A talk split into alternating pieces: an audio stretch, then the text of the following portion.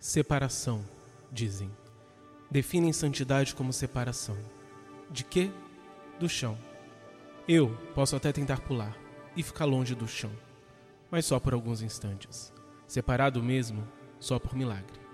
É Deus que me sustenta no ar. Eu sou Vitor Medeiros e esse é o podcast Puro e Simples. Comigo estão Caio Rios. Olá, galera. Mais uma vez estamos aqui. Espero que vocês tenham gostado dos anteriores. Estamos aqui para mais um papo muito gostoso. E Lucas Soares. Realmente, temos nos esforçado para fazer um programa legal, um show legal e que e eu espero que vocês gostem de mais um hoje.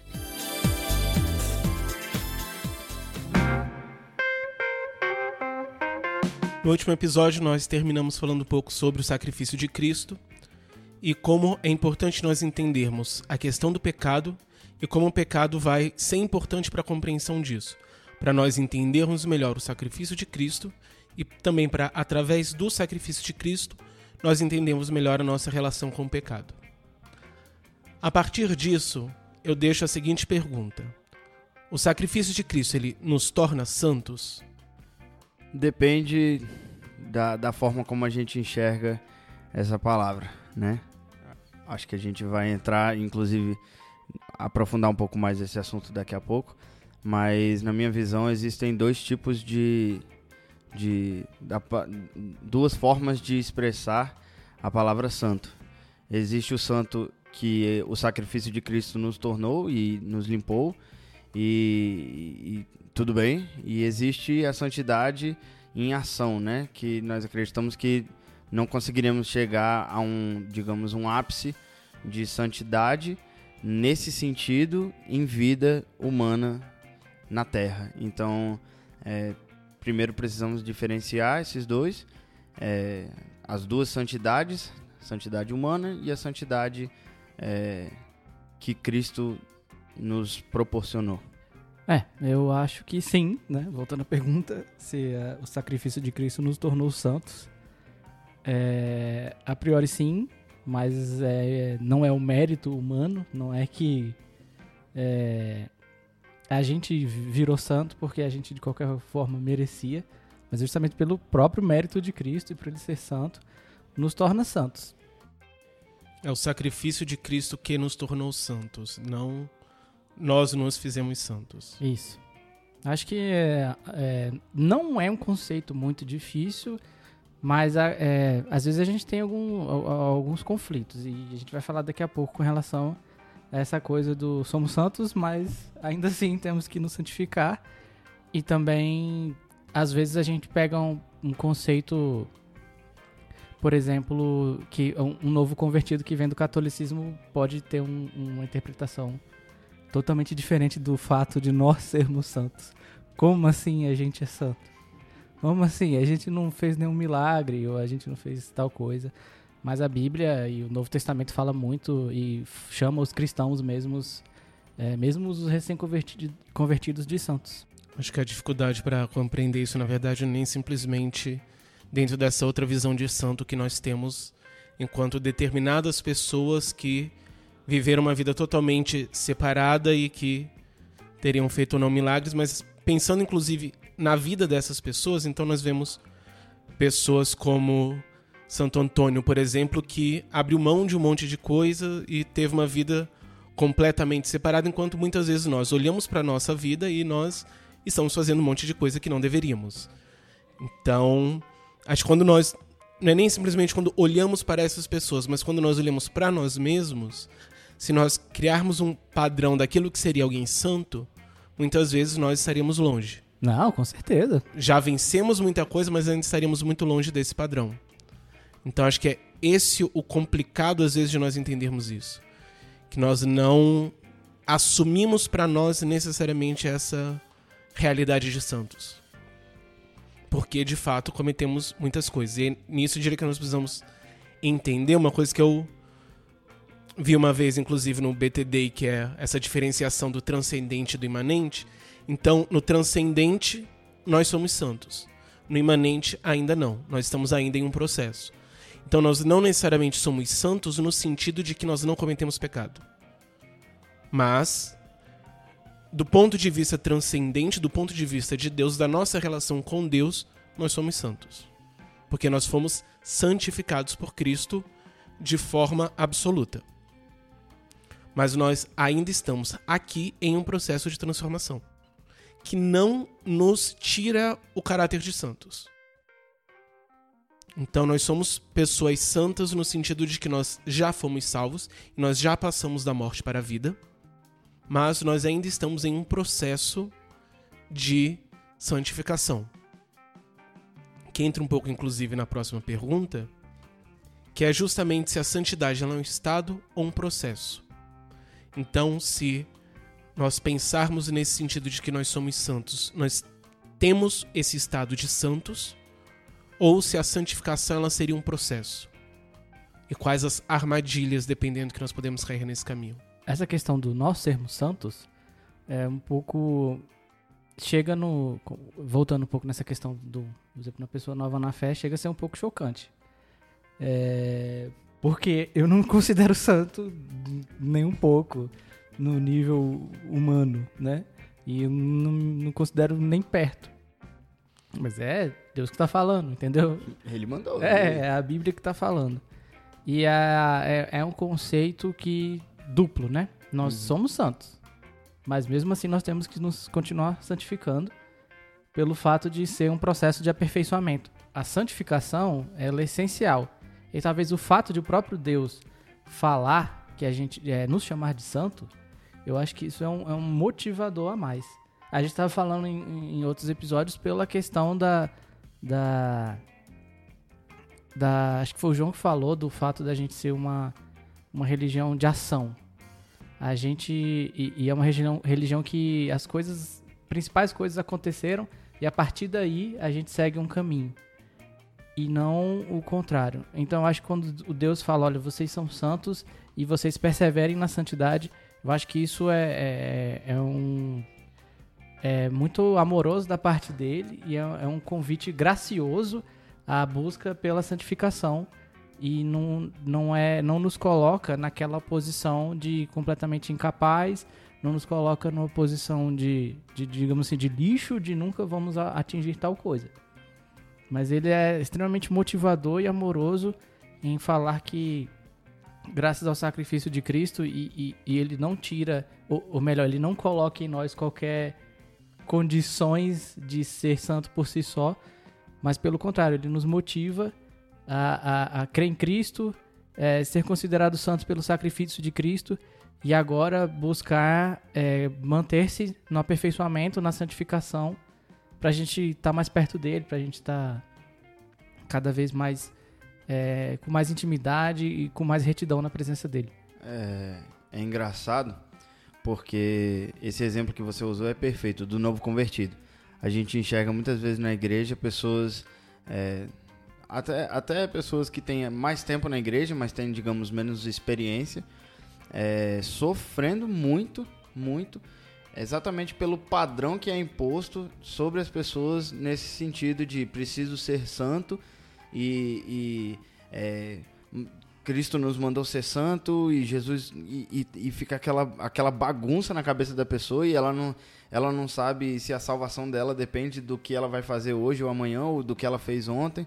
Então eu, eu já vi algumas pessoas que não conseguiram, por exemplo, continuar dentro da igreja exatamente pelo fato delas não conseguirem entender que não é esse não é o fator determinante, né? Uhum. Então é, a gente vê que esse padrão é, humano, digamos assim, ele é exatamente o que nós somos. Ele é, ele é corrupto, sabe? Ele, esse padrão perfeito, a santidade perfeita, aquela pessoa perfeita.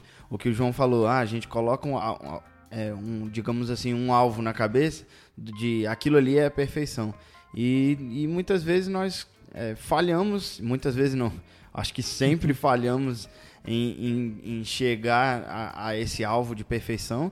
E quando falhamos, é exatamente é, o, o, o sacrifício de Cristo que nos tornou santo, é exatamente ele que vai nos lembrar que nós podemos errar e nós podemos ser é, limpos por ele de novo, nós podemos ser é, é, abraçados exatamente por Cristo.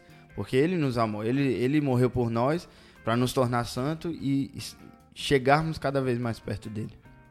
Acho que a grande questão é nós entendermos que a questão da santidade ela não é um processo de santificação que nos levará no final a sermos santos. Mas nós fomos feitos santos e a partir daí esse processo começa. Sim. Então, esse processo de santificação, ele começou porque nós fomos em Cristo feitos santos, Uhum. porque o, como o próprio texto que nós lemos no último episódio fala, o castigo que nos traz a paz estava sobre ele. Então aquele castigo que devia cair sobre nós, caiu sobre ele, e por isso nós temos agora paz com Deus. E por conta disso, nós passamos a viver isso, viver essa condição de salvos, e essa condição de salvos, ela se traduz em um processo de santificação. Então, a partir do momento que nós fomos salvos, nós começamos este processo de nos santificarmos, porque fomos feitos santos, por termos sido feitos santos. Isso se traduz como esse processo de santificação, e no final nós estaremos, por fim, na glória, santos, não porque nós passamos nesse processo, mas porque esse processo já começou. Ele é toda tudo isso, tanto o processo de santificação quanto a salvação no final, são consequência dessa salvação em Cristo e de termos sido feitos santos em Cristo. Então, é um processo que é algo que começou e que vai se traduzir tanto em um processo de santificação quanto no estar diante de Deus na glória no final dos tempos. Mas não é esse processo que vai nos tornar santos ou que vai nos possibilitar chegar no final. Então, em certa medida, o que pode ser também uma armadilha é nós entendermos que nós não precisamos passar por esse processo, porque nós já fomos feitos santos. Nós não passamos por esse processo porque nós precisamos. Nós passamos por esse processo porque a nossa natureza foi transformada e já não condiz com o pecado. Então nós vamos lutar com o pecado, não porque nós precisamos lutar contra o pecado para podermos nos aproximar de Deus no fim dos tempos. Não. Nós lutamos contra o pecado porque o, pecado já não faz parte mais de quem nós somos. Ainda temos uma natureza em certa medida dividida, mas ainda assim que luta contra esse pecado, porque nós fomos feitos santos. Então nós vamos, por consequência, fazer esse processo.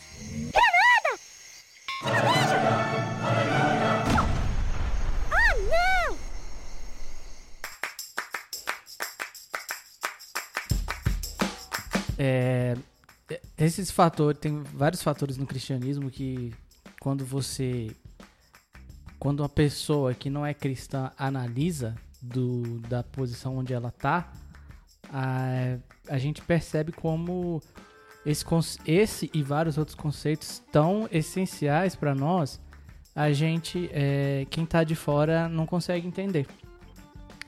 Então, a- o cristianismo como algo que é, o sacrifício de Cristo ele nos dá um pacote de, de coisas, de, né, de, de, de conceitos que a gente usa, entende, regeneração, justificação, tá, tá, tá, santificação. É, para quem tá de fora, é complicado entender que o negócio essencial já aconteceu. Então, para ele, pro, pro não cristão, o, o, a gente tem meio que uma obrigação moral de ser tudo correto e, e aí ser um santo, quase no sentido né, do católico, para que a gente consiga a salvação.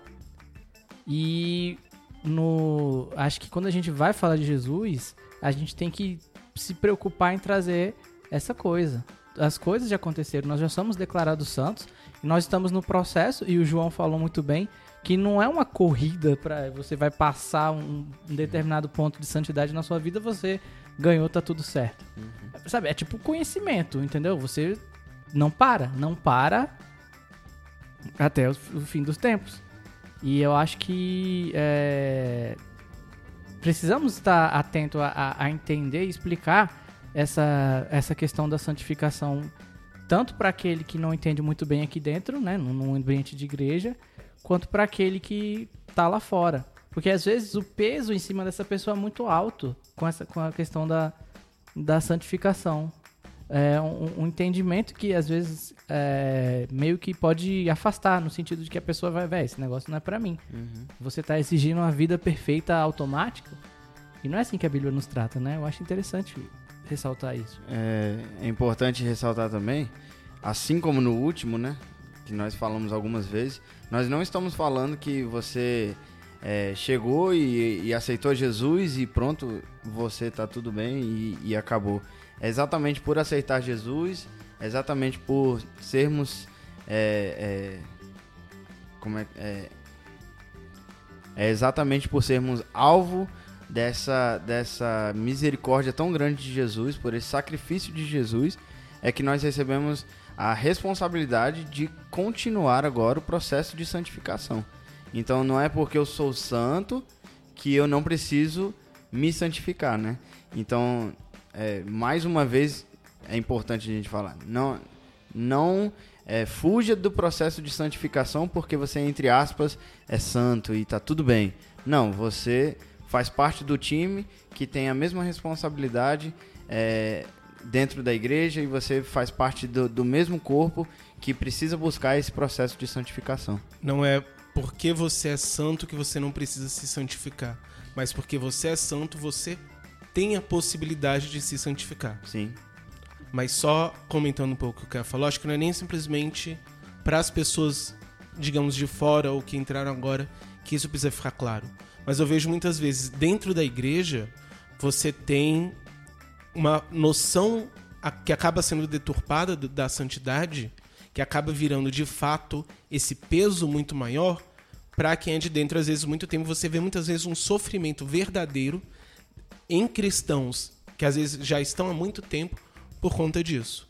Porque não entendem o que verdadeiramente é a santidade, como vivenciá-la na prática, que é uma coisa que nós vamos uhum. também tratar mais daqui a pouco, mas que por conta disso acabam entrando nessa questão de ah, eu preciso ter uma vida XYZ e se eu não tô, às vezes acha que é porque não é salvo, ou um monte de outras questões que são extremamente complicadas. Então acho que nós realmente precisamos entender o que é a santidade e a santificação em todos os aspectos. Tanto para poder explicar para quem não é cristão, tanto para quem está agora, como para quem está entrando e para todos nós. Porque todos nós constantemente estamos lutando contra o pecado e contra, principalmente contra a nossa natureza pecaminosa. Então todos nós precisamos sempre estar afinados com o que a Bíblia diz sobre o que é santidade.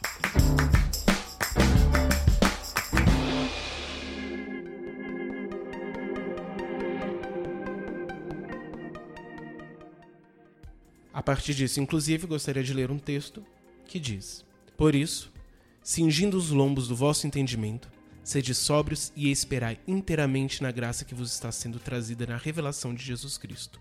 Como filhos da obediência, não vos conformando com as cobiças que tinhais no tempo da vossa ignorância, mas, assim como é santo aquele que vos chamou, tornai-vos vós também santos, em todo o vosso procedimento. Porquanto está escrito: Sereis santos, porque eu sou santo. Se invocais como Pai aquele que, sem deixar levar de respeitos humanos, julga, segundo a obra de cada um, vivei em temor durante o tempo da vossa peregrinação, sabendo que fostes regenerados das vossas práticas vãs, que, por tradição, recebestes dos vossos pais, não por coisas corruptíveis, como ouro ou prata, mas pelo sangue precioso de Cristo, como de um cordeiro sem defeito e imaculado, conhecido na verdade antes da fundação do mundo, mas manifesto no fim dos tempos, por amor de vós, para que, por ele, tendes fé em Deus que o ressuscitou dentre os mortos e lhe deu glória, de modo que a vossa fé e esperança fossem em Deus. Nesse texto nós vemos justamente falando que nós precisamos ser santos como Deus é santo. Minha pergunta é, Lucas, de que forma que Deus comunica a sua santidade? Então, é, primeiro eu acho que é importante a gente fazer um resumo bem resumido mesmo, bem pequenininho, sobre essa comunicação de algumas características de Deus. É, a gente precisa entender é, o que são os atributos comunicáveis e os não comunicáveis, incomunicáveis de Deus. Primeiro, existem os atributos incomunicáveis, que são aqueles atributos que Deus não compartilha com a gente, com os seres humanos. Esses atributos é, são, por exemplo, a onisciência, a onipresença. Esses atributos Deus não entrega pra gente, não compartilha com a gente. E existem os atributos comunicáveis, como por exemplo o amor, é, a ira e a santidade. A santidade é um desses atributos comunicáveis que Deus compartilhou com nós seres humanos. Então, com isso em mente, a gente consegue começar a entender que a santidade ela não é exatamente algo que eu vou fazer. É, foi algo que Deus colocou sobre nós, entregou a nós e que nós exercemos e que nós praticamos a santidade no dia a dia. Então nós não precisamos ser santos, porque nós temos a santidade que Deus nos entregou, então nós somos santos e agimos como santos. De fato, é justamente isso que o texto fala quando nós vemos a partir do versículo 15. Mas assim como é santo aquele que vos chamou, tornai-vos vós também santos em todo o vosso procedimento, porquanto está escrito: Sereis santos, porque eu sou santo. Quando nós olhamos de fato o que significa esse sereis santos porque eu sou santo, muitas vezes as pessoas entendem como nós precisamos buscar essa santidade para nós sermos santos igual a Deus. Se alguém quiser ser santo igual a Deus, com o próprio esforço principalmente, boa sorte, vá lá. Não garanto que vá conseguir. Ele está citando o Antigo Testamento em vários pontos de Levítico que vão trazer essa mesma frase, essa mesma construção. Tem um específico que eu quero chamar a atenção, que está em Levítico 21, 8, que diz: Portanto, o consagrarás, porque oferece o pão do teu Deus. Ele vos será santo, pois eu, o Senhor que vos santifico, sou santo. Então esse texto mostra claramente que esse que esse sejamos santos porque Deus é santo não significa que nós precisamos buscar criar em nós um padrão de santidade porque Deus é santo e nós precisamos ser iguais a Deus em sua santidade. Na verdade, pelo fato de sermos nós santificados por Deus, nós podemos ser santos, porque Deus é santo. Então essa santificação não é um processo do nosso próprio esforço, mas o fruto da obra de Deus em nós. Então, quando nós vimos, por exemplo, sobre o fruto do Espírito, são justamente coisas que, por nós termos o Espírito, o Espírito frutifica em nós. Então, se nós andamos no Espírito, nós não satisfazemos a concupiscência da carne e frutificamos. Não são coisas que nós precisamos lutar para alcançar. Então, esse texto, assim como alguns outros, mostram justamente isso: que a obra do Pai, do Filho e do Espírito na nossa vida resultam nessa santificação. E não que nós precisamos com a nossa própria força, buscar isso. Muitas vezes na pregação, alguns pastores colocam muita ênfase nessa questão do nosso próprio esforço para buscarmos a santidade.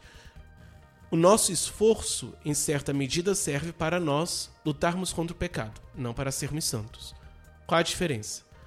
Serve para, em alguma situação na qual nós precisamos resistir a uma tentação, nós conseguirmos dizer não, mas não faz necessariamente com que nós sejamos santos. Então, por exemplo, Cristo diz que se nós olharmos de forma indevida para uma mulher, já seria pecado. A forma de nós olharmos e a forma de nós pensarmos. Então, se nós lutamos contra o pecado, nós olhamos, isso age em nós de forma errada e nós lutamos para que aquilo não se instale em nós. Então nós desviamos o olhar e lutamos contra o pensamento. Uhum. Se nós somos santos, nós olhamos e nós não pensamos nada de errado. Porque nós não mais somos guiados pela nossa natureza pecaminosa. Então nós podemos, nós lutamos para não pecar contra o nosso pecado, então nós desviamos o olhar, nós lutamos contra o pensamento, mas isso não nos torna de fato santos. Vai ser a transformação de Cristo que vai fazer com que nós não mais sejamos tentados naquilo. E aí e nós precisamos entender justamente isso. que nós precisamos buscar o Espírito para sermos transformados, para não mais sermos tentados. Mas ao mesmo tempo, quando somos tentados, nós lutarmos não também com as nossas forças simplesmente, mas também dependentes de Deus. Uh, tem uma coisa que eu. Que, dito isso, eu acho que o 17. Uh, perdão, 17 e 19 tem um peso maior, né? Veja só tudo que, que Deus fez e faz pra gente. E no 17, ó, você sabe que não foi por meio de coisas perecíveis como prata ou ouro que vocês foram redimidos da sua maneira vazia de viver e que lhe foi transmitida por seus ante antepassados, mas pelo precioso sangue de Cristo, como de um cordeiro sem mancha e sem defeito. Então ele deixa claro quem é santo, assim, para valer, e de onde a gente estava, né? E, e, e, que isso não é uma coisa comprável, isso não é uma coisa que vai estragar, mas isso é simplesmente o sangue do, de Cristo que sem mancha e sem defeito Valeu morreu tudo. e por isso nós fomos declarados santos. E, a, e não simplesmente declarados santos, mas também transformados constantemente nessa nesse processo de santificação. Ingressados no processo de santificação a partir de, do sacrifício dele, né? É, Sim. mas eu falo não simplesmente que nós entramos nesse processo, mas o próprio processo também é consumado por Cristo. Tanto através do Espírito Santo, no agir direto do Espírito Santo na nossa vida, como através da igreja, através dos irmãos, como nós falamos já em outros episódios. Então, esse próprio processo, ele vem de Cristo. Não somos também nós que vamos, a partir do sacrifício de Cristo, lutarmos para nós passarmos por esse processo de santificação. Esse processo de santificação também é obra de Cristo em nossas vidas. Resumo, a gente é só porcaria, né? não tem condições de nada, não consegue aplicar nada de, de, de, de da, da, própria mente, da própria força. Sim. Dentro do cristianismo, a gente tá... Perdido se não fosse é. pelo sacrifício dele, né? E é, de certa forma, e é de certa forma libertador entendermos que nós somos porcaria. Não, porque total. tira das, das, nossas mãos a, a, o trabalho de fazer esse esforço. Uhum. De nós mudarmos tudo isso. Porque nós tentamos e nós falhamos e nós nos sentiríamos frustrados e desistiríamos se de fato dependesse de nós. Mas entendermos que, de fato, tudo que é de bom em nós provém de Deus, faz com que nós entendamos e não mais lutemos pela nossa força, mas busquemos a Deus cada vez mais, para que cada vez mais possamos ser melhor, não porque nós somos melhor, mas porque nós somos menos, enquanto cada vez mais Cristo é mais em Exatamente. Nós. Eu creio que é, esse entendimento é sim libertador para nós. Mas ao mesmo tempo que acredito que a natureza pecaminosa ela nos, nos faz pensar que não. No sentido da gente sempre estar tá buscando a autossuficiência. Então é. Não, eu sou bom. Eu já sou bom, entendeu? É muito comum a gente. Tá, tá, tá meio comum a gente ouvir isso, que eu pratico bem e eu faço tais coisas, então sim, sim. eu sou bom. Eu não preciso ser é, cristão para poder é, ser salvo porque eu, não, eu sou bom. Não é nem salvo, é, eu pratico bem e. Mas aquela coisa pessoas... do todas as religiões pra, é, querem o bem, né? Eu acho que as pessoas elas usam muito esse argumento, assim, é, no sentido, quando nós falamos, né, sobre Cristo. Uhum. Não. É elas falam, não, eu não preciso de Cristo para ir para o céu, por exemplo, ir para o paraíso, dizem, né? É, eu, eu sou uma pessoa boa, eu, eu, eu sou bom. Então eu não preciso de alguém para me salvar porque eu sou bom. Isso. E tem o faço bem também, não, eu pratico a caridade e tal. Sim. E na prática a gente tem que tem que tem um entendimento de que por mais que eu pratique o bem ou faça tais coisas que nós temos que fazer isso, ainda assim eu sou um lixo. E ainda assim eu não sou digno de qualquer coisa, de qualquer mérito ou de me, me declarar santificado totalmente, por algo que eu faça que é bom no, no nosso entendimento mundano. E quando o cristão tem isso e entende o processo de santificação, é altamente libertador. Eu vejo muito esse discurso também dentro desse pensamento relativista das religiões. Então muitas pessoas vão dizer que todas as religiões são capazes de fazer pessoas boas. Então o cristianismo ele não seria único porque você tem pessoas cristãs que não são, digamos, tão boas assim, quanto todas as religiões são capazes de, entre aspas, formar pessoas boas. Mas acaba que parte muito de uma questão de você, digamos assim, pegar momentos e simplesmente não realmente ver a natureza humana. Então é mais ou menos como você pegar a pessoa que vai na pista de 60 a 120, mas freia no pardal. Então, sempre no pardal ela vai estar na velocidade da via. Porém, todo o resto do percurso ela está andando acima. Então, você faz o quê? Você pega, você elege certos certas ações, certas atitudes e a partir delas você vai dizer, ah, tal pessoa é boa, tal pessoa é ruim. Então, não só você não está vendo a totalidade, mas principalmente você não está levando em conta outras questões da própria pessoa. Então, às vezes, você vai ter pessoas nós vemos muito isso. Às vezes nós vemos notícias de pessoas que fizeram barbaridades, mas que também faziam boas ações. E é muitas vezes vão dizer, ah, ninguém suspeitava de tal pessoa, porque ela fazia isso, isso, isso, isso. A pessoa ela comete um, um, crime bárbaro, mas muitos vão dizer, ah, ninguém imaginava que ela faria isso, porque ela ajudava instituições de caridade. Uhum. Então você diz, ah, tal pessoa é boa porque ela faz doações. Mas ao mesmo tempo, ela comete vários outros crimes e ainda assim você não leva isso em conta.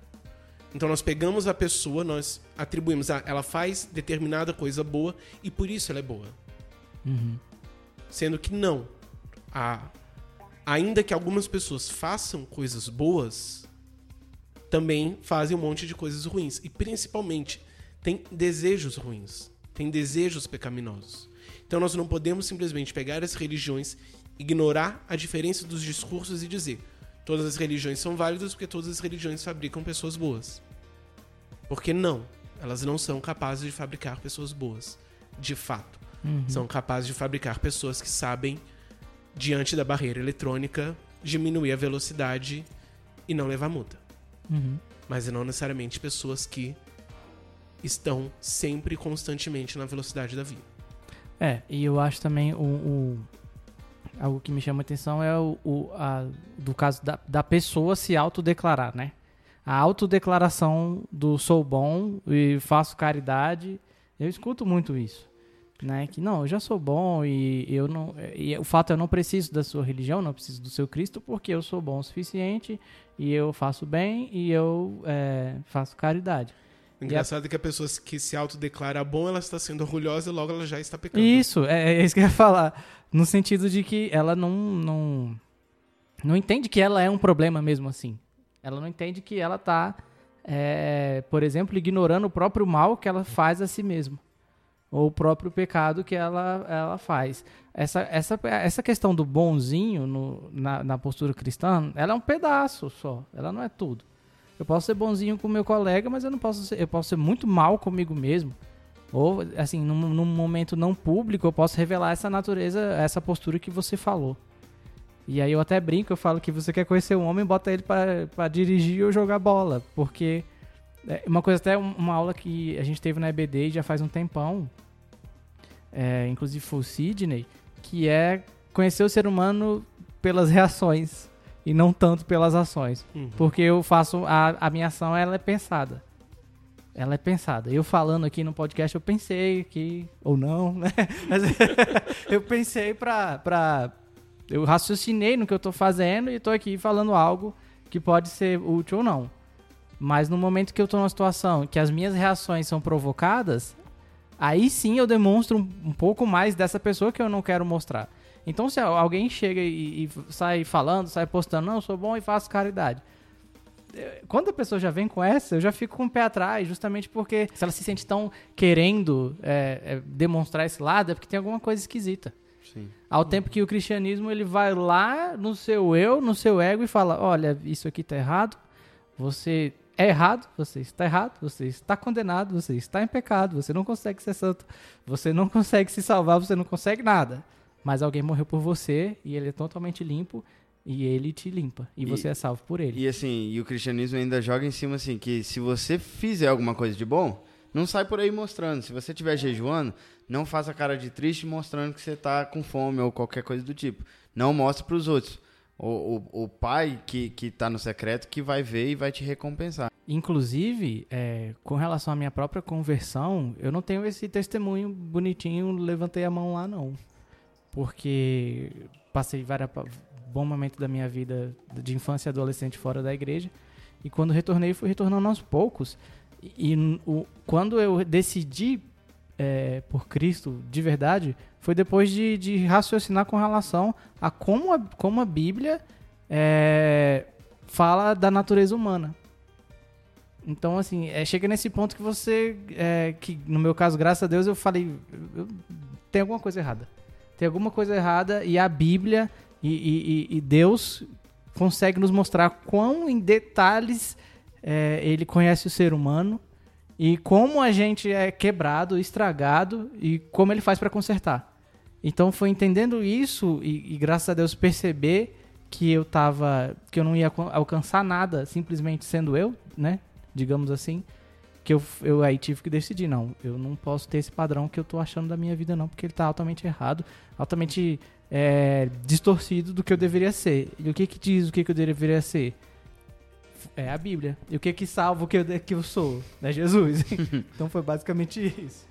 É, é engraçado a gente enxergar na, na nossa experiência assim de cristão, de igreja e tudo, é, o, o fato de que essa, essa, essa transformação, não, esse processo de conversão é o mais eficaz.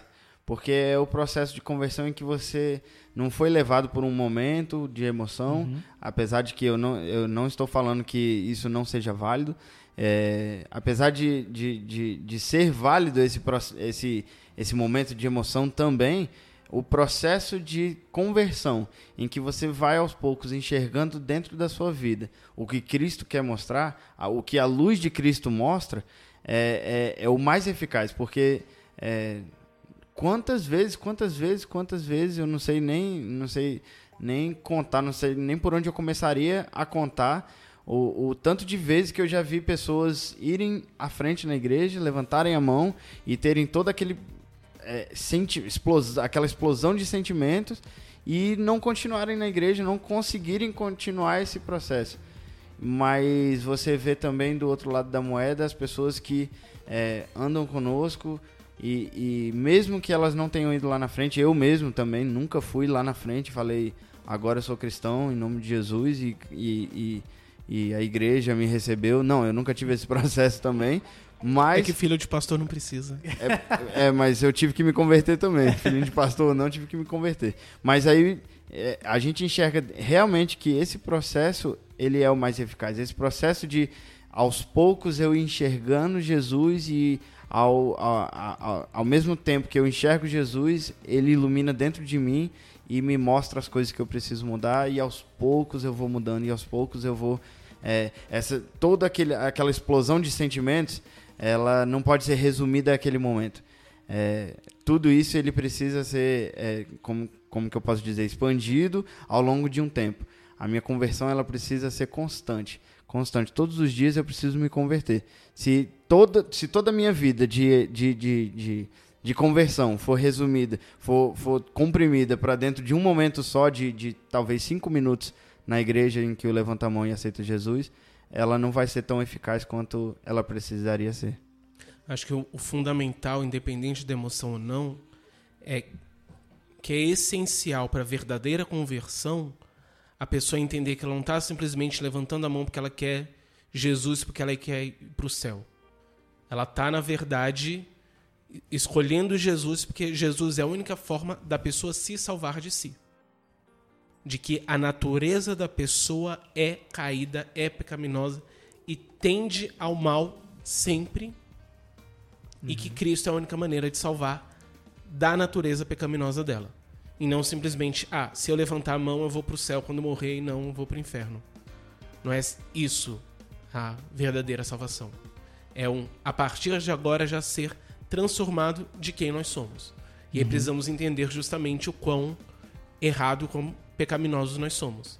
E aí, voltando até no que o Caio tinha falado, por exemplo, da pessoa que se diz boa porque ajuda o colega, muitas vezes a pessoa não ajuda o colega porque ela é boa. Ela ajuda o colega porque ela vai arranjar algo de, em troca disso. Uhum. Então, a pessoa que, por exemplo, diz: Ah, eu não preciso de Jesus para ir para o céu, porque eu já faço coisas boas, ela está fazendo coisas boas porque ela é boa, ela está fazendo coisas boas porque ela quer barganhar a partir disso e a partir disso dizer: Eu sou bom o suficiente para ir para o céu. Qual que é a motivação verdadeira dela fazer isso? Será que ela está de fato sendo boa? Ela só está arranjando fichas para negociar. É. Isso, isso atinge pessoas dentro da igreja, que se dizem cristãs, mas que na verdade só estão querendo falar que são cristãs exatamente pelo fato de que, sendo cristão, agora eu vou para o céu. Ou, não, eu sou cristão, Deus. Eu falei, ó, preguei. E é exatamente isso que Jesus fala, né? Vai chegar aquele dia, no, realmente no, no grande dia, e, e, as pessoas vão falar: não, eu preguei, eu falei de ti, eu curei, eu, sei lá. E, e aconteceram milagres quando eu orava, mas no final das contas, aparta-te de mim porque eu não conheço. E é isso. Alguns vão dizer só: eu fui pra igreja todo domingo. É. Pode nem dizer eu preguei e fiz milagres em seu nome. Os que pregam e fazem milagres já estão já entrando no, no, na, na repescagem. Eu, eu, eu, baseado nisso que o João falou, eu entendo que os nossos sermões atuais com relação a um sermão evangelístico, ele deve focar na salvação, mas principalmente demonstrar a natureza humana, né? Tipo assim, revelar a questão da depravação total do ser humano pra gente, eu acho que é uma forma da gente evitar que a gente tenha essas pessoas no sentido de, opa, céu. Mas a gente tem que demonstrar pra pessoa o que ela é, na verdade, né? E, no sentido de, de, de, de falar e, e, e, e, colocar na pessoa, na cabeça da pessoa, que é o buraco é muito mais embaixo. Não é tipo assim, entre aqui que você vai pro céu. Não. É você a um podre caído estragado. Sendo obrigado a não entrar em polêmicas, acho que esse é justamente o problema de alguns métodos de evangelização. Que é, que é o quê? Deus ama você e tem um plano maravilhoso para a sua vida, contudo, você não vive esse plano, então aceite a Cristo que você vai viver esse plano. Não é. Ah, você vive ou não vive esse plano maravilhoso de Deus. Tem mesmo que, dependendo de como você olha, muitas pessoas vivem um plano maravilhoso ainda que estejam, entre aspas, felizes em pecado, para elas, dependendo, tá bom. Enquanto outras, mesmo na igreja, vão estar tá uhum. vivendo uma vida que para muitos vai ser horrível. Mas a questão é, não se trata de nós buscarmos ou não um plano maravilhoso de Deus para as nossas vidas, mas nós entendermos que a nossa natureza nos afasta constantemente de Deus e nós precisamos ser transformados. Não para vivermos ou não esse plano maravilhoso, mas porque nós precisamos e principalmente porque isso glorificará a Deus. E se nós de fato formos convertidos e passarmos da morte para a vida, essa vai ser a nossa principal fonte de inspiração e de ação. Nós buscarmos glorificar a Deus através de tudo em nossa vida. Então nós vamos fazer tudo que nós fazemos ou deixarmos de fazer tudo que nós deixemos de fazer, não para podermos barranhar com Deus e vivemos um plano maravilhoso. Uhum. Que muitas pessoas também acabam tratando a questão da santidade não necessariamente no sentido de barganhar para ir para o céu ou não, mas barganhar para conseguir alguma coisa aqui. Então, ah, Deus, eu vou abandonar tal e tal e tal pecado para fazer isso. Então, ah, Deus, eu estou fazendo tudo certo e você não tem me dado o que eu quero. Então, o que nós realmente buscamos quando nós verdadeiramente nos convertemos é a glória de Deus. E nós vamos nos santificar, porque isso vai glorificar a Deus. E tudo que nós fizermos vai ser para glorificar a Deus. E tudo que nós deixamos de fazer, nós deixamos de fazer para glorificar a Deus.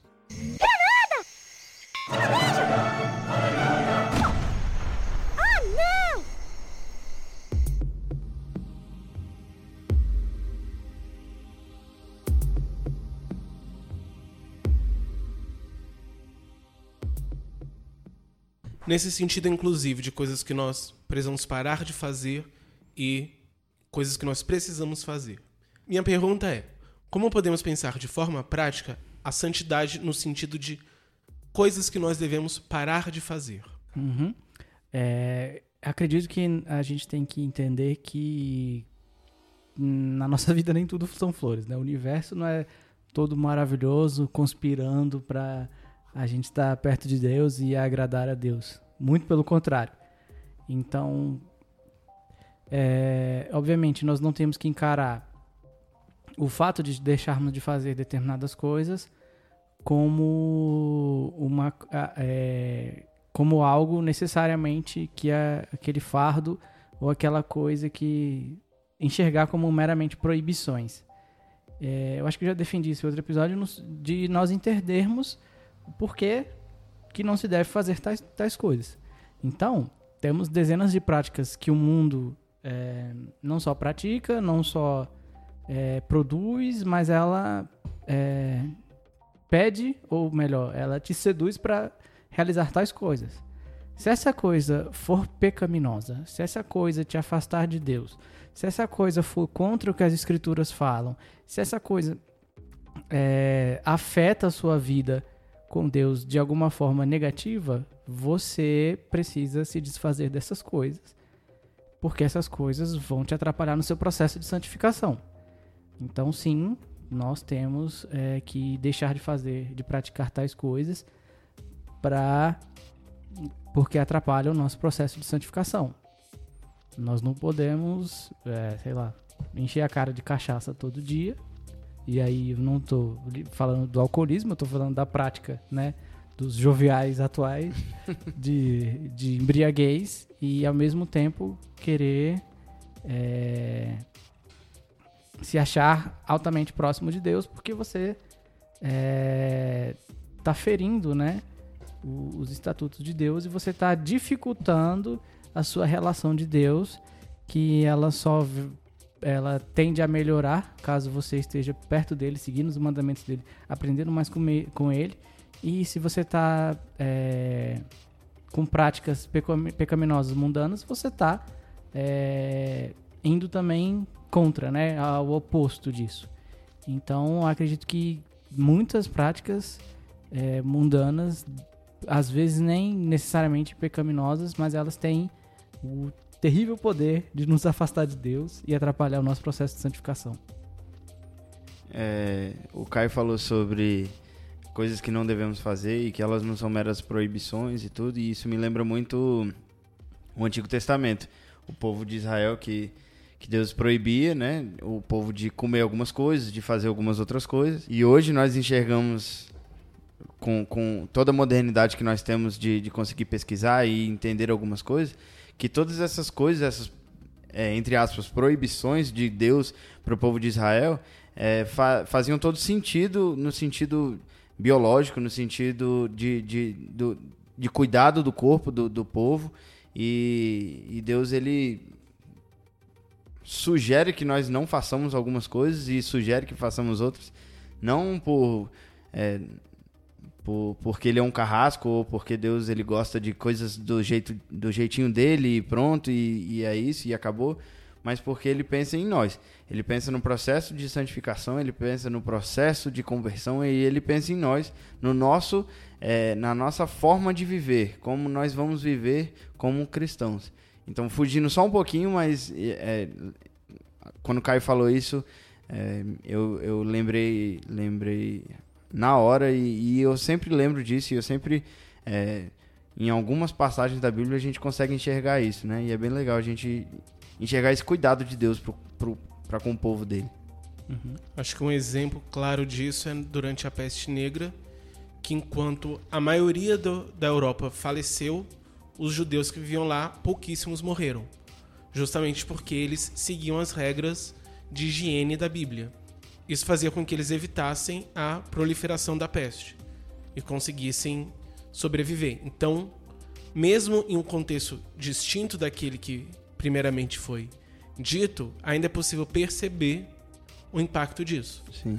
De que são coisas, por exemplo, que vão afetar a nossa saúde.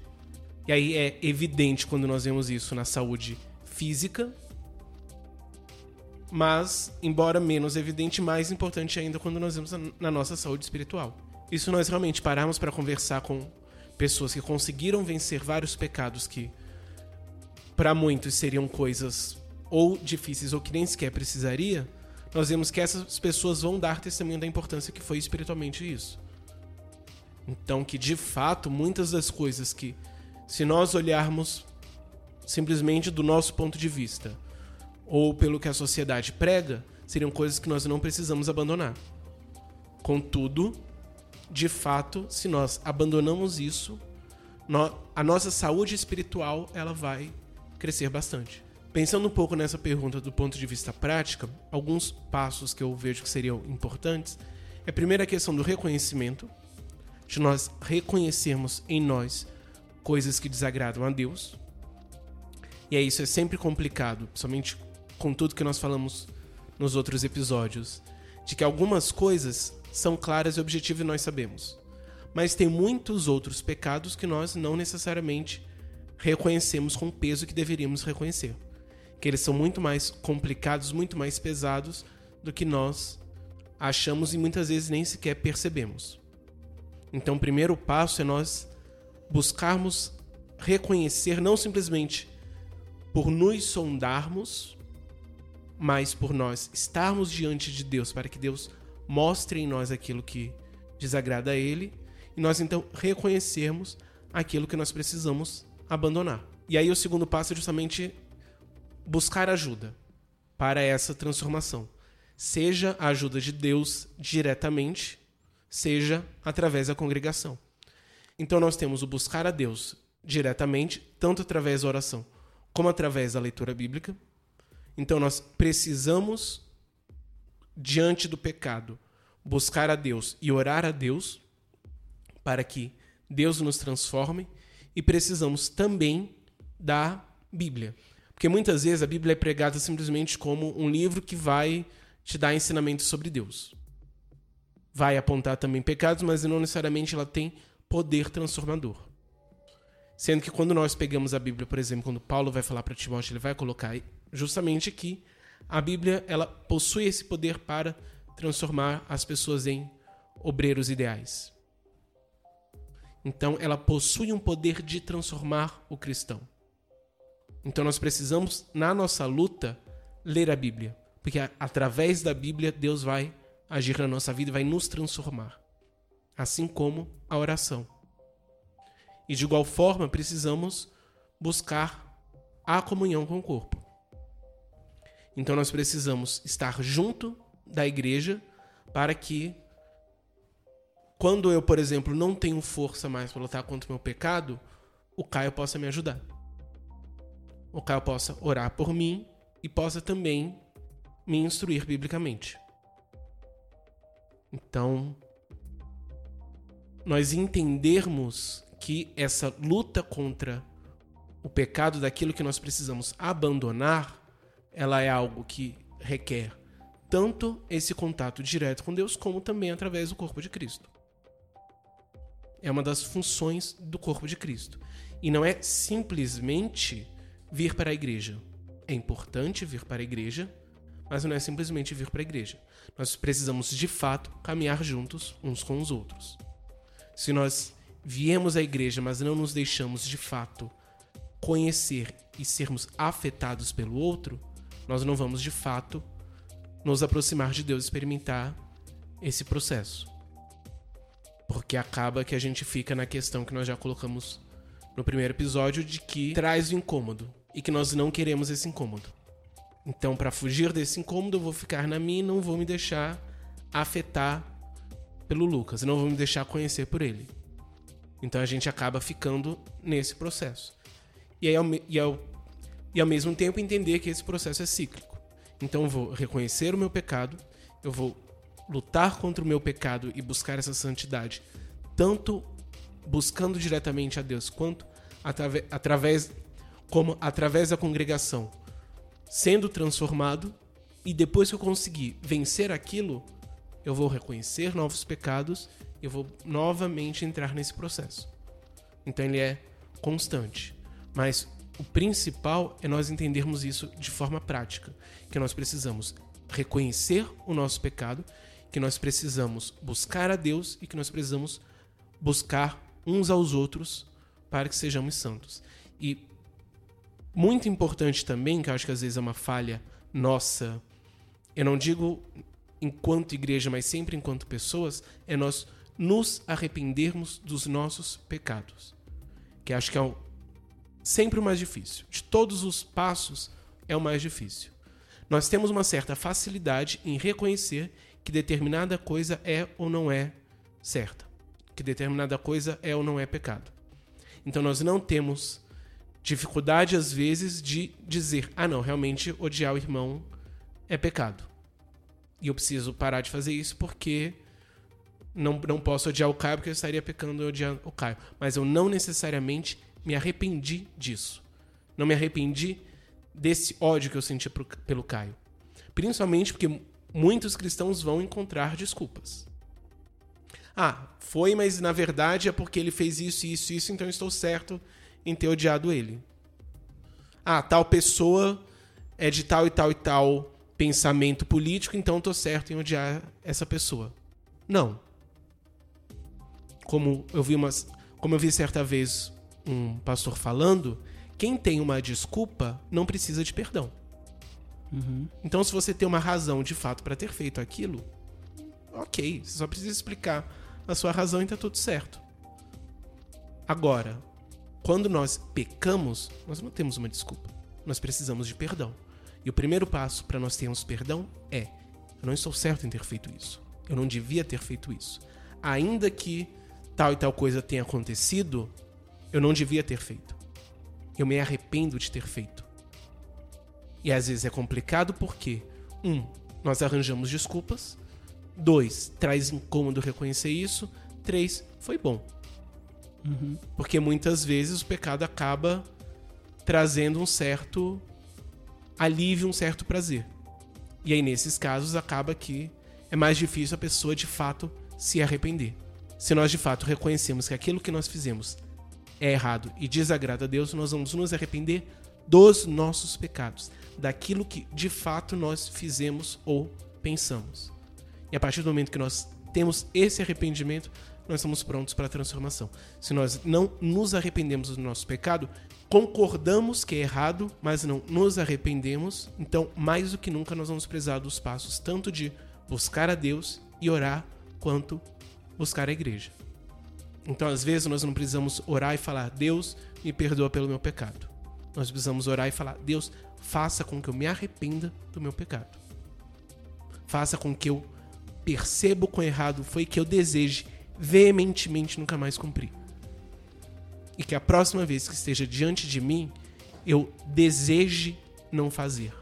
Quando a gente dá essa brecha para a atmosfera pecaminosa, a, a, a comunhão entre pessoas que estão juntas no mesmo propósito de santificação é uma arma muito forte que a gente tem para a gente lutar contra o pecado.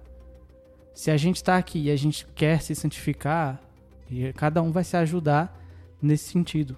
A gente tem que largar o, o, o ter esse processo de arrependimento.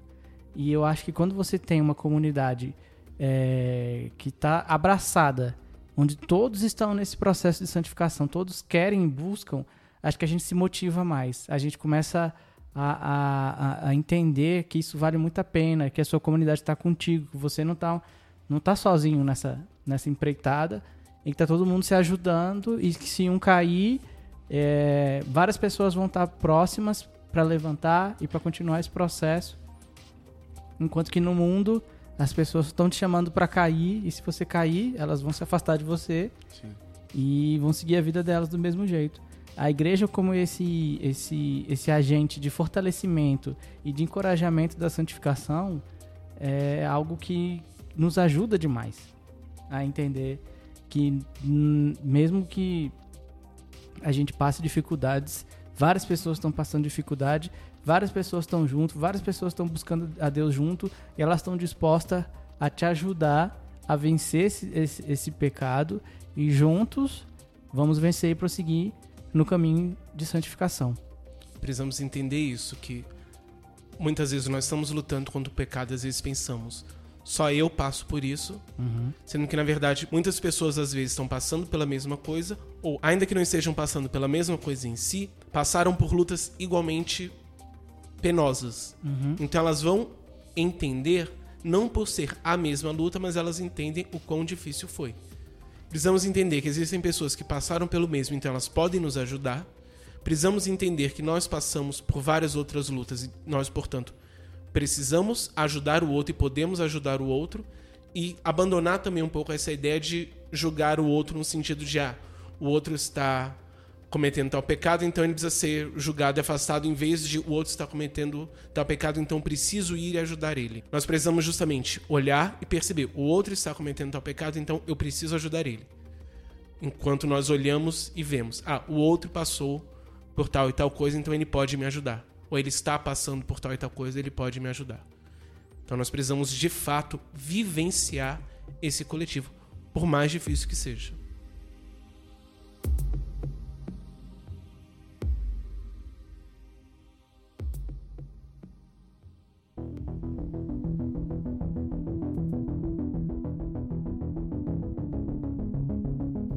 Quando nós olhamos para a santidade na Bíblia, nós vemos não apenas coisas que nós precisamos parar de fazer, mas também existem vários mandamentos e várias coisas que nós precisamos fazer.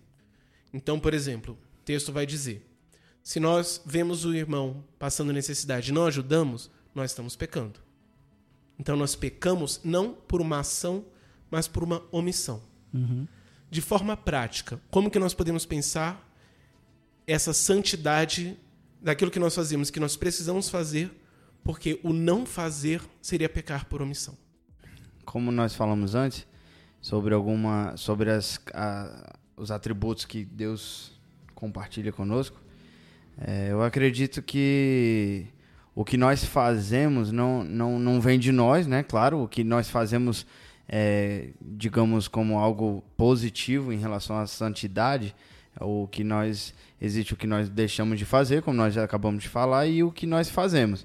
Eu acredito que o que nós fazemos é exatamente algo que Deus colocou em nós. Então nós é, retribuímos exatamente o fato de sermos, de termos o amor, por exemplo, no nosso coração, porque foi algo que um atributo que Deus compartilhou conosco.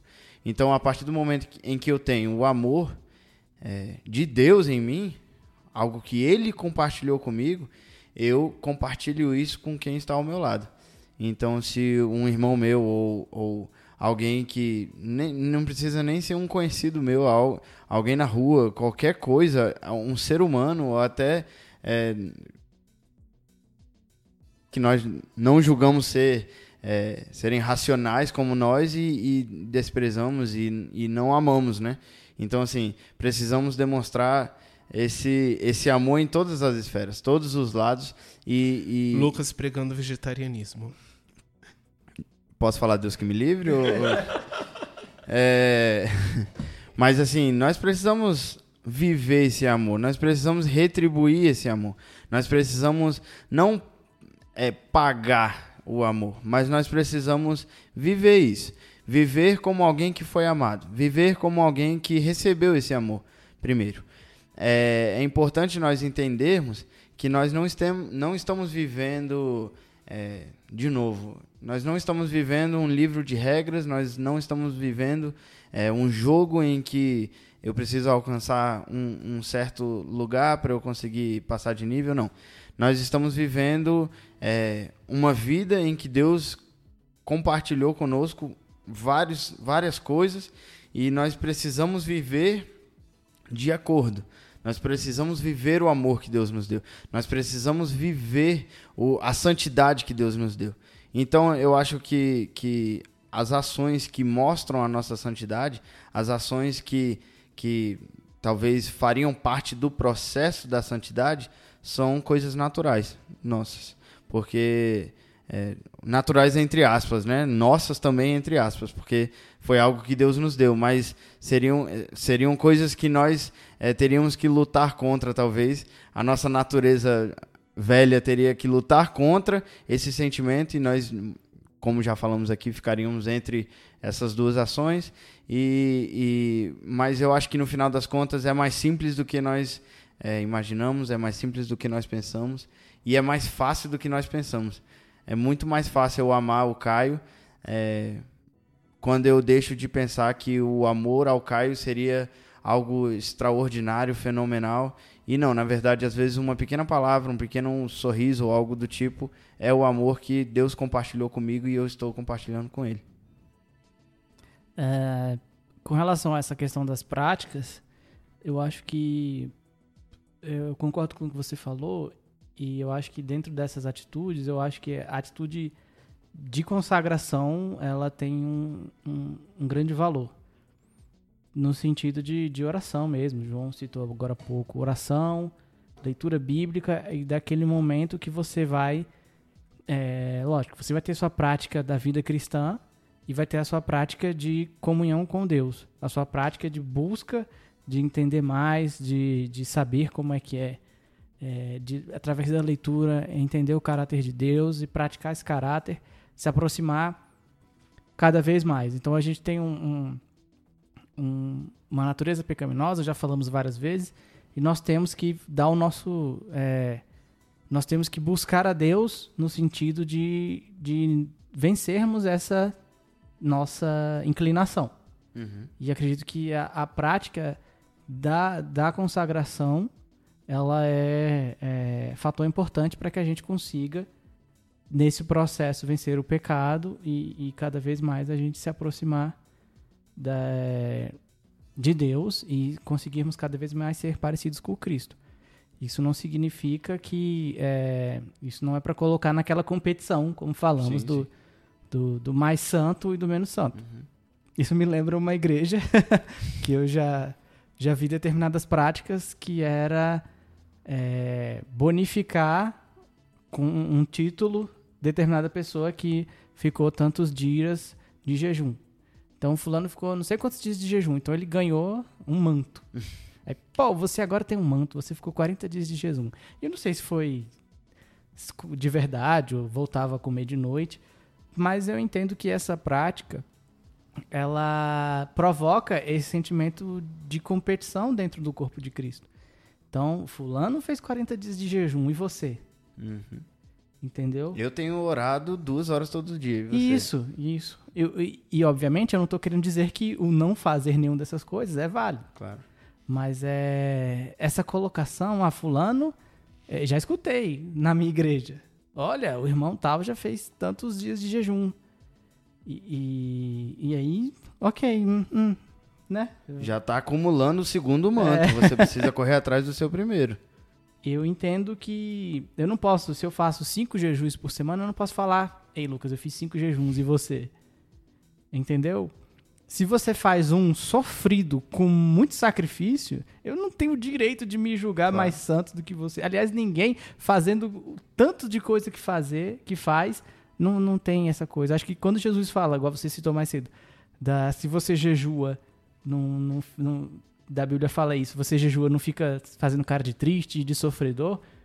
Ah, o mesmo vale depois que o jejum acabou, entendeu? Sim. O cara acabou o jejum, mas ele vai se dar um, um mérito, uma medalha, uma medalha de que fez um jejum. E eu, eu encaro isso como algo que vai contra a santificação.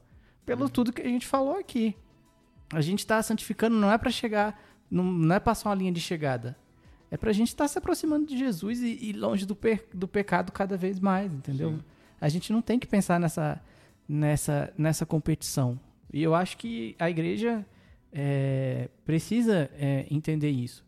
E como várias coisas no cristianismo, quando a gente percebe que em vez de ter uma, uma cobrança, uma competição, ter um encorajamento, quando você dá essa invertida, eu acho que é muito mais fácil da gente cada vez mais buscar a santificação. Com certeza. Em vez de pensar numa corrida, a gente está pensando em algo comum com todos juntos. Exatamente. Um, um ajuda, é que nem a gente falou mais cedo, né? Um ajudando o outro. Então não é porque eu caí que o Caio vai rir de mim é. e agora eu estou na sua frente, Lucas. Hahaha. Não. Ele vai, é, entre aspas, de novo, voltar de onde ele estava, me ajudar, me fortalecer e andarmos juntos a partir daquele momento.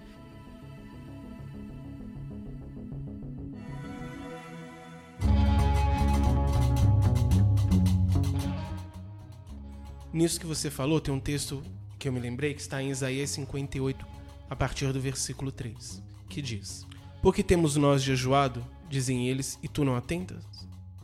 Porque temos afligido a nossa alma, e tu não o sabes? Eis que no dia do vosso jejum prosseguis as vossas empresas e exigis que se façam todos os vossos trabalhos. Eis que jejuais para contendas e rixas e para ferirtes com punho iníquo. Não jejuais hoje, de maneira que a vossa voz se faça ouvir no alto.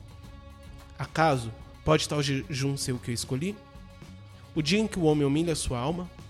Consiste, porventura, em inclinar o homem a cabeça como um junco e em estender debaixo de si saco de cinzas? Porventura, chamará isso de jejum e dia aceitável de Jeová? Acaso não é esse o jejum que escolhi?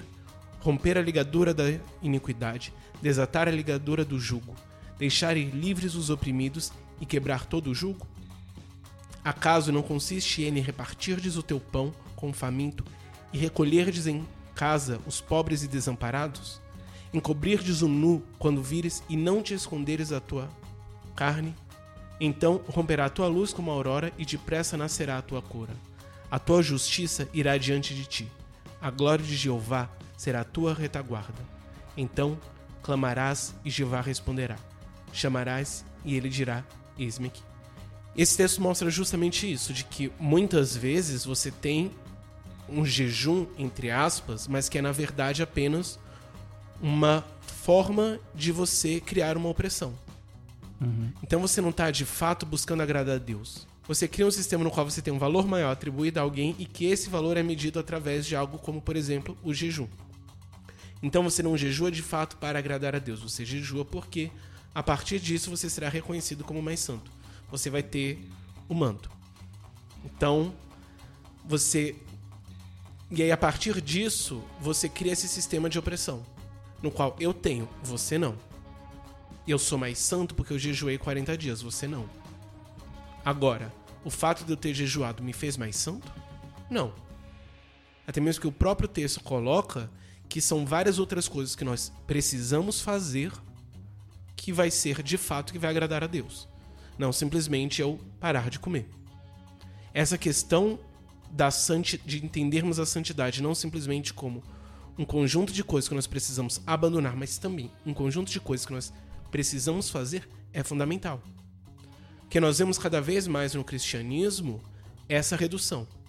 Então, ser santo é deixar de fazer um monte de coisa. Tem um monte de coisas que nós precisamos parar de fazer. E o pior de tudo, o cristão é marcado por isso.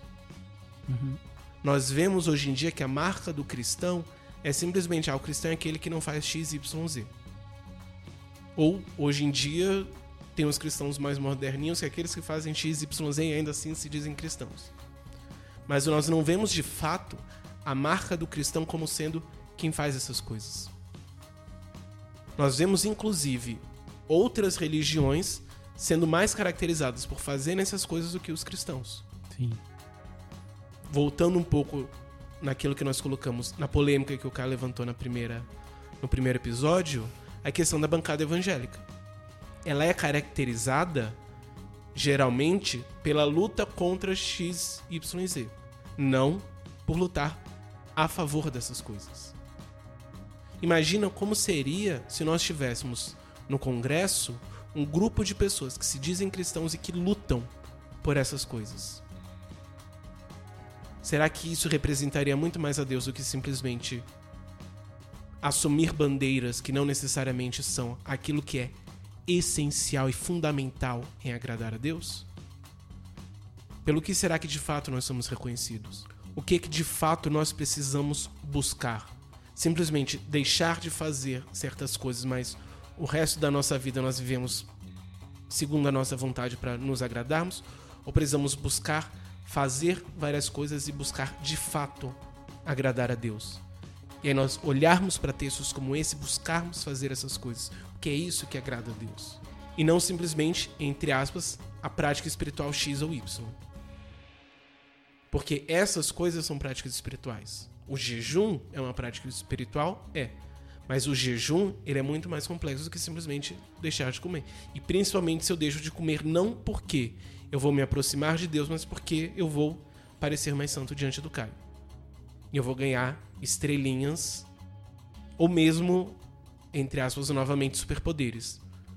Porque muitas vezes nós vemos algumas questões, até como o próprio manto, como a pessoa ela fez o jejum, então ela ganhou o manto, então agora ela é mais capaz de fazer determinada ação porque ela tem mais poder. Acaba que nós trocamos a santidade pelo poder. Achamos que de fato isso vai nos trazer poder e simplesmente poder pelo poder, e não necessariamente para fazer de fato a obra. Para fazermos a obra de Deus, nós precisamos simplesmente ser cristãos. Nós precisamos ser transformados, e a partir do momento que nós formos transformados, isso vai frutificar em nós essa obra. Então, por exemplo, o amor é o que vai basear tudo isso. Ele não é simplesmente uma decisão humana, ele é fruto do Espírito. Então, a partir do momento que nós temos o Espírito, que o Espírito frutifique nós, nós vamos amar e nós vamos fazer isso e não simplesmente um vou buscar fazer tal e tal coisa que foi definida como aquilo que eu tenho que fazer para poder ter o manto, para poder fazer a obra de Deus que vai ser pregar para multidões e multidões vão se converter e o meu nome vai ser conhecido. Não, isso não tem nada a ver com a obra de Deus. Então nós precisamos entender que a partir do momento que nós somos salvos e que tudo muda na nossa vida, isso vai fazer com que a nossa vida mude e tudo que está em volta de nós mude. Então, nós mudamos e tudo mais muda por conta dessa transformação, como resultado dessa transformação. Então, a santidade, ela não acaba em si mesma. Ela possui consequências que envolvem essa transformação nossa, essa transformação do contexto e muito mais. Mas isso é um tema para o próximo episódio.